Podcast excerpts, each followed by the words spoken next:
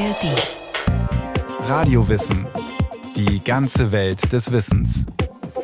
Ein Podcast von Bayern 2 in der ARD Audiothek. Radio Wissen. Diesmal geht es um Pompeji. Die Grabungen in der antiken Stadt sind eines der größten archäologischen Projekte weltweit. Die Katastrophe, nämlich der Vesuv-Ausbruch, der Pompeji ausgelöscht und begraben hat, ist im Jahr 79 nach unserer Zeitrechnung passiert. Seit Mitte des 18. Jahrhunderts wird in Pompeji gegraben.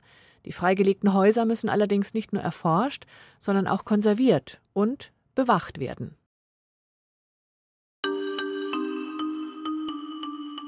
What you can see was Sie hier sehen können, ist eine besondere Situation. Diese zwei Menschen sind offenbar zusammen gestorben. Der eine war wahrscheinlich ein Sklave, der andere sein Herr. Pompeji ist nicht nur Touristenmagnet, sondern auch Hotspot der archäologischen Forschung. Bei Ausgrabungen tauchen, auch heute noch, sensationelle Funde auf. Die größte Herausforderung für die Verantwortlichen ist jedoch, die weltberühmte antike Stadt dauerhaft zu erhalten. Wir sind in einer sehr speziellen Phase. Es sind über 10.000 Räume, teils äh, mit Fresken, antiken Fresken, die seit den Ausgrabungen, die im 18. Jahrhundert beginnen, Wind und Wetterung ausgesetzt. Starke Regenfälle haben in den vergangenen Jahren mehrfach die Mauern unterspült lange Trockenphasen den Zerfall der Fresken beschleunigt. In Pompeji haben die Restaurierungsfachleute so viel Arbeit wie nie zuvor. Wir können die Auswirkungen des Klimawandels in Pompeji bereits heute schon sehen, weil wir in den letzten Jahren heftigere meteorologische Phänomene hatten. Ein sonniger Tag. Touristinnen und Touristen aus der ganzen Welt besichtigen den riesigen Archäologiepark, der unweit der Stadt Neapel am Fuß des Vesuvs liegt. Pompeji ist ein Freiluftmuseum und Forschungsstätte zugleich. Eines der beliebtesten Reiseziele Italiens. Die Denkmalschützer haben großartige Arbeit geleistet. Vom drohenden Verfall der antiken Häuser, Mauern und Fresken merken die internationalen Gäste wenig denn der Aufwand ist groß, um Touristen heute zu zeigen, wie die Menschen vor 2000 Jahren hier lebten. Bis der Vesuv ausbrach und die Stadt unter Asche und Staub begrub. Uh, ich denke, für eine Archäologin ist das eine sehr interessante Arbeit an einem so wichtigen Ort.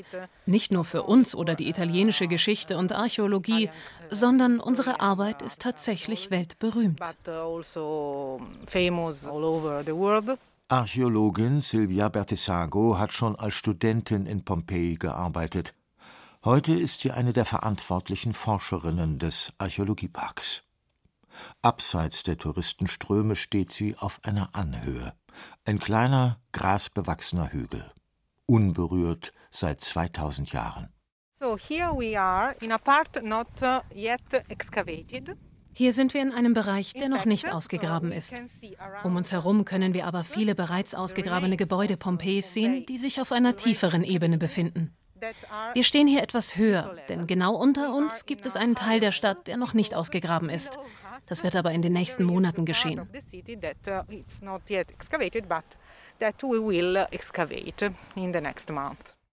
Pompeji war eine antike Metropole. Die exakten Ausmaße der Stadt sind im Detail bis heute nicht abschließend geklärt. Immer wieder müssen die Wissenschaftlerinnen und Wissenschaftler entscheiden, wo es sich lohnt, als nächstes auszugraben. Auch das gehört zum Denkmalschutz. Was wird freigelegt und was nicht? Die Archäologin ist sich sicher, dass sie hier bedeutende Funde machen wird. Wir können uns auf der Grundlage der Struktur vorstellen, dass wir einige wichtige, bedeutende Häuser ausgraben werden. Aber wir werden erst mehr Informationen bekommen, wenn wir mit den Ausgrabungen beginnen. Dabei werden wir auch neue Prospektionstechnologien verwenden. Moderne Instrumente wie Georadar, mit denen wir noch vor dem ersten Spatenstich tief in den Boden blicken können. Die Ausgrabung wird präzise geplant und von hochspezialisierten Teams durchgeführt. Archäologinnen und Geologen, Botanikerinnen und Anthropologen können schnell und flexibel auf neue Funde reagieren. Wir wissen nicht genau, was wir finden werden. Aber wir erwarten Räume mit Fresken, eingestürzten Dächern, eine durch den Ausbruch zerstörte Architektur. Das sind immer sehr unterschiedliche Situationen und es gibt diverse Arten von Zerstörung und Zerfall. Und so müssen wir auf der Grundlage dessen, was wir finden, auf unterschiedliche Weise vorgehen. Vielleicht haben Sie wieder Glück und machen einen Sensationsfund, wie der antike Schnellimbiss, der Ende 2020 der Weltöffentlichkeit vorgestellt wurde. Die Bilder vom am Tresen aufgemalten Hahn und zwei abstürzenden Enten schafften es in die ARD-Tagesschau. Internationale Medien berichteten über den aufgemalten Wachhund und die Nahrungsreste, die in der Nähe des Tresens gefunden wurden. Sie lassen Rückschlüsse auf die Ernährungsgewohnheiten der Bewohner von Pompeji zu. Fastfood gab es also damals schon. Das antike Takeaway ist mittlerweile zu besichtigen, erzählt Touristenführer Mattia Buondorno. Er zeigt auf eine dicke Glasscheibe, die den Sensationsfund schützt. Das Schnellrestaurant besteht aus einem L-förmigen Steintresen mit runden Aussparungen. Thermopolium genannt, in die die alten Römer die Amphoren mit dem warmen Essen stellten. An der Vorderseite sind die in den Speisen enthaltenen Tiere in prächtigen Farben aufgemalt. Und das hier ist der berühmte letzte Gemäldefund mit dem Hahn. Hier wurde auch Entenfleisch gefunden und dort sieht man sogar die Ente. Und man kann einige Originalinschriften und Graffiti sehen. Und die besagen nicht immer was Nettes. Diese Beschreibung hier lautet Nikia Kinaede Kakator. Nikia ist ein griechischer Name. Wahrscheinlich war es der Name des Meisters. Jemand war offenbar neidisch auf den Imbissbetreiber und dieser jemand schrieb, Nikia, du hinterlässt überall Scheiße. Mattia Buondorno gehört zum Inventar von Pompeji. Seit 30 Jahren führt er Menschen aus aller Welt durch diese besondere Stadt. Schon als kleiner Junge als sein Vater hier an Mosaiken gearbeitet hat, habe er die Touristen beobachtet und mit ihnen gesprochen. Mittlerweile hat er viel Erfahrung im Umgang mit ihnen gesammelt und weiß, dass die antike Stätte Pompeji für die meisten ein gewaltiges Erlebnis ist. Ich habe so viele Prominente herumgeführt. Bill Clinton, Leonardo DiCaprio sogar zweimal. Ich habe Bradley Cooper geführt, Meryl Streep, Nobelpreisträger. Und dann, wenn diese Menschen in Pompeji sind, wirken sie alle wie staunende Grundschüler, weil diese Kultur so großartig, so beeindruckend ist, dass sie sich sehr, sehr klein fühlen.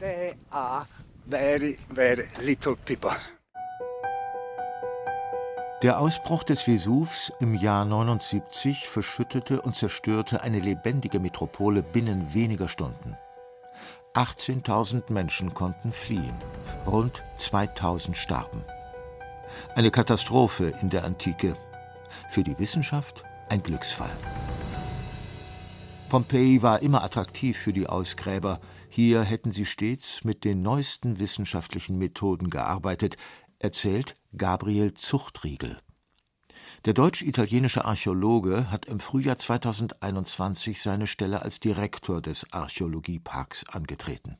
Natürlich versuchen wir alle, diese neuen Möglichkeiten zu nutzen. Auf der anderen Seite war Pompeji immer schon ein Ort des Experimentierens, wo man also auch neue Grabungstechniken und neue Konservierungsmethoden ausprobiert hat und wo also schon im 19. Jahrhundert und im frühen 20. Jahrhundert sehr innovative Menschen äh, gewirkt haben und auch dadurch Anstöße gegeben haben äh, an das ganze Fach über Pompeji hinaus. Die ersten Archäologen begannen im 18. Jahrhundert die Stadt Pompeji auszugraben. Dazu gehörten luxuriöse Villen, inklusive Bereiche für Sklaven, das Heiligtum des Apollo, der Jupitertempel, eine Gladiatorenschule, eine Badeanstalt oder auch eine Bäckerei. Das alles muss geschützt und restauriert werden. Die Mauern sind relativ dünn aus Bruchsteinen meist oder Ziegeln und Mörtel.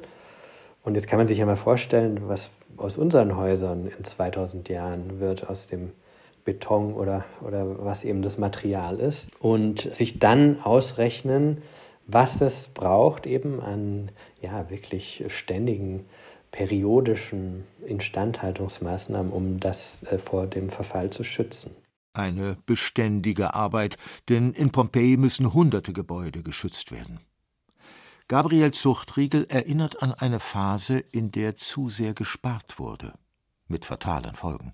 Wenn man sich dieses Bild mal vorstellen möchte, also Pompeji, ein Flugzeug, das immer tiefer absinkt durch die fehlende Instandhaltung, fehlende Restaurierungsarbeiten und dann an einem gewissen Moment quasi fast am Boden zerschellt und es kommt dann zu diesem dramatischen Ereignis 2010, dass ein antikes Gebäude tatsächlich einstürzt während eines Unwetters. Am 6. November 2010 stürzte ein Haus der Gladiatorenschule ein.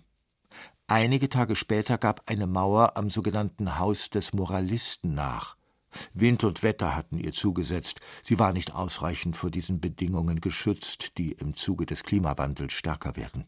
Und das ist über die ganze Presse gegangen, äh, nicht nur in Italien, sondern weltweit, hat natürlich sehr große Besorgnis berechtigterweise hervorgerufen und auch dem Bild Pompeis natürlich sehr, sehr geschadet. 2012 stieß der damalige Ministerpräsident Mario Monti das große Pompeji-Projekt an, um die Stadt vor dem erneuten Untergang zu retten 105 Millionen Euro flossen in neue Strukturen und Konservierungsmaßnahmen.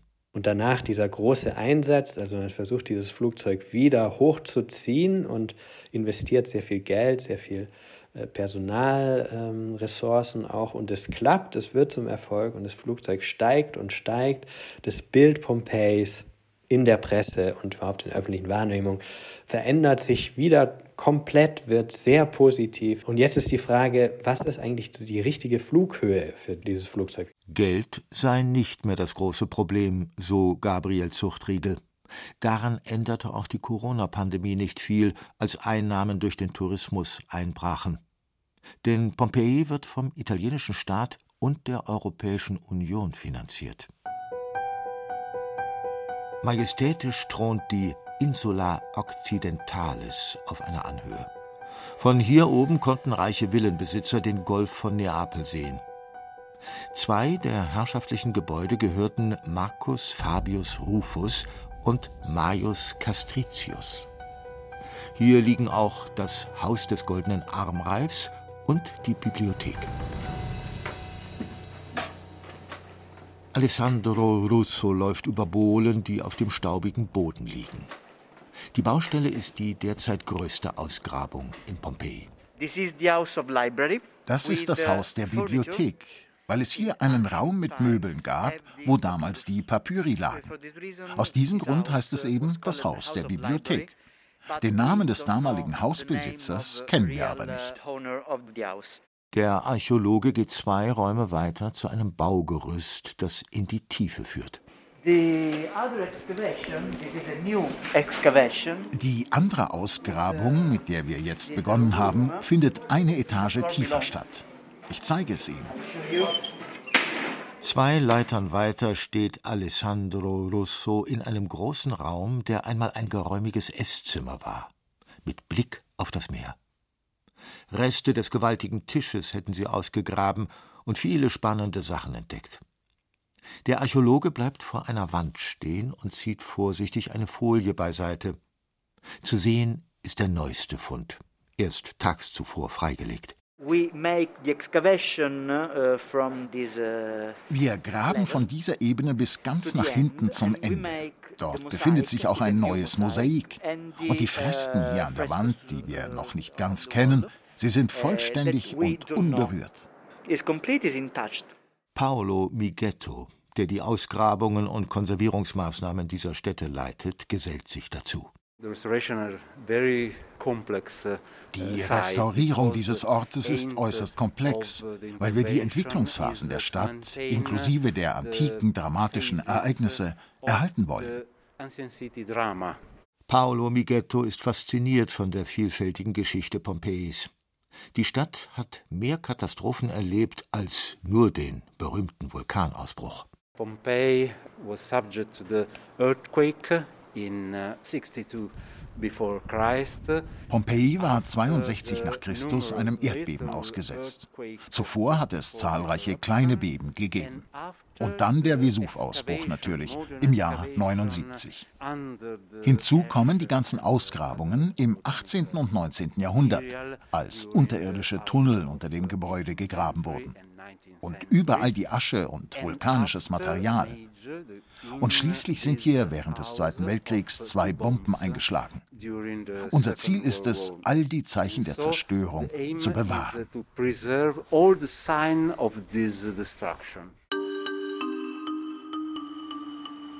Pompeji ist ein Ort für die Öffentlichkeit, sagt Direktor Gabriel Zuchtriegel immer wieder.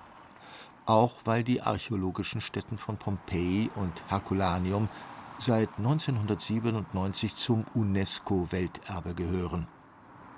Deswegen sei es ihm und seinem Team wichtig, dass sie Pompeji immer als einen Ort präsentieren, an dem die Forschung weitergeht, an dem ständig neue Erkenntnisse gewonnen werden, sei es durch neue Ausgrabungen oder neue Analysen. Und an diesem Prozess müsse die Öffentlichkeit teilhaben.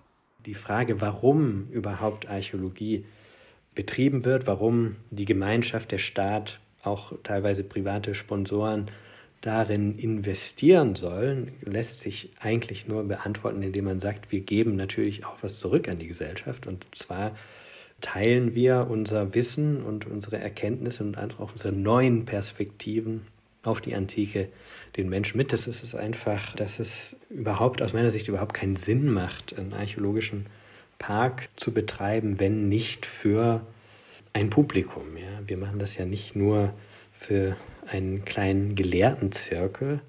Durch die Corona-Pandemie sei der Archäologiepark Pompeji gut gekommen, sagt er. Er sei froh, dass wieder mehr Touristen kämen. Ob die Zahl von drei oder vier Millionen Besucherinnen und Besuchern pro Jahr wieder erreicht werden könne wie früher, sei aber im Moment noch nicht absehbar. Bei der Frage, ob künftig noch große Funde zu erwarten sind, lacht Gabriel Zuchtriegel. Ja, also in der Archäologie ist es so, dass man eigentlich immer nicht das findet, was man sich erwartet, manchmal auch erhofft, sondern manchmal mehr, manchmal weniger, meistens irgendwas anderes. Und das gehört irgendwie dazu. Also die Freude ist auch die, dass man ständig überrascht wird. Pompeji steht mittlerweile gut da. Der Denkmalschutz schützt die Städte immer besser vor Wind, Starkregen, Trockenheit, den Folgen der Klimakrise.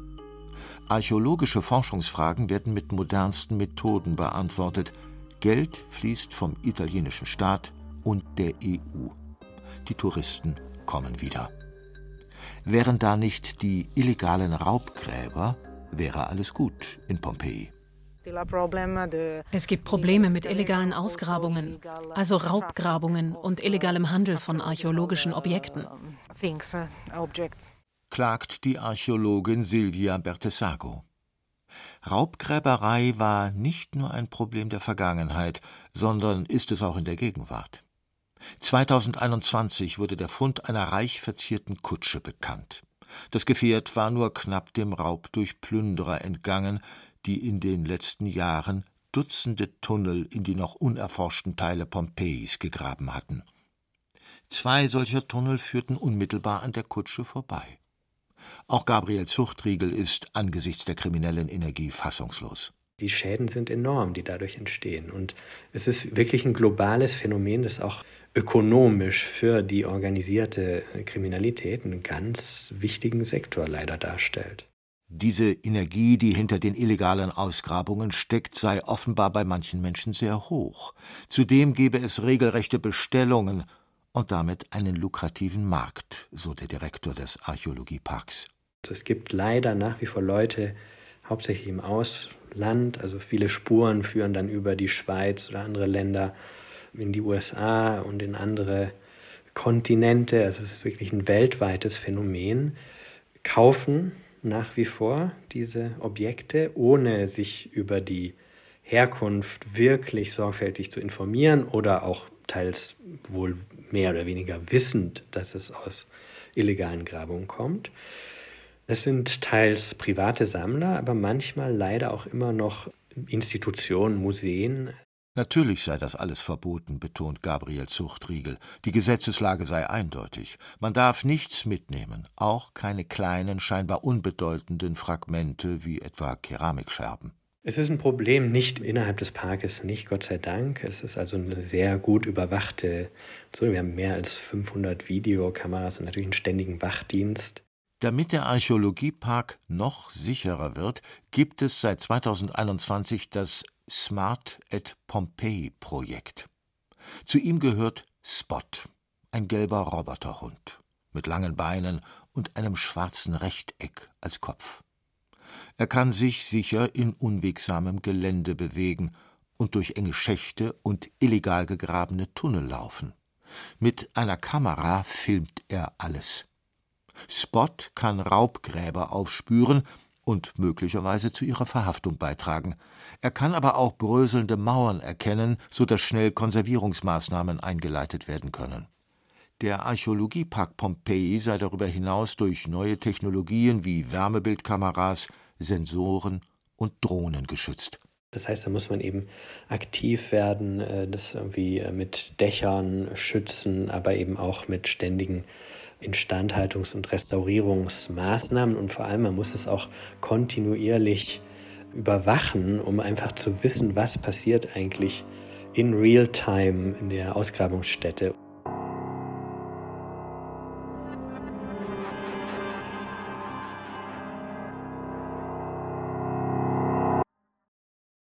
Michael Stang über den Aufwand der Grabung und Forschung in Pompeji. Noch mehr Lust auf das Leben im alten Rom? Wir hätten da noch die Radiowissen-Folge Brot und Spiele, Gladiatoren und andere Vergnügungen im alten Rom. Den Link dazu gibt's auch in den Shownotes. Viel Spaß beim Hören.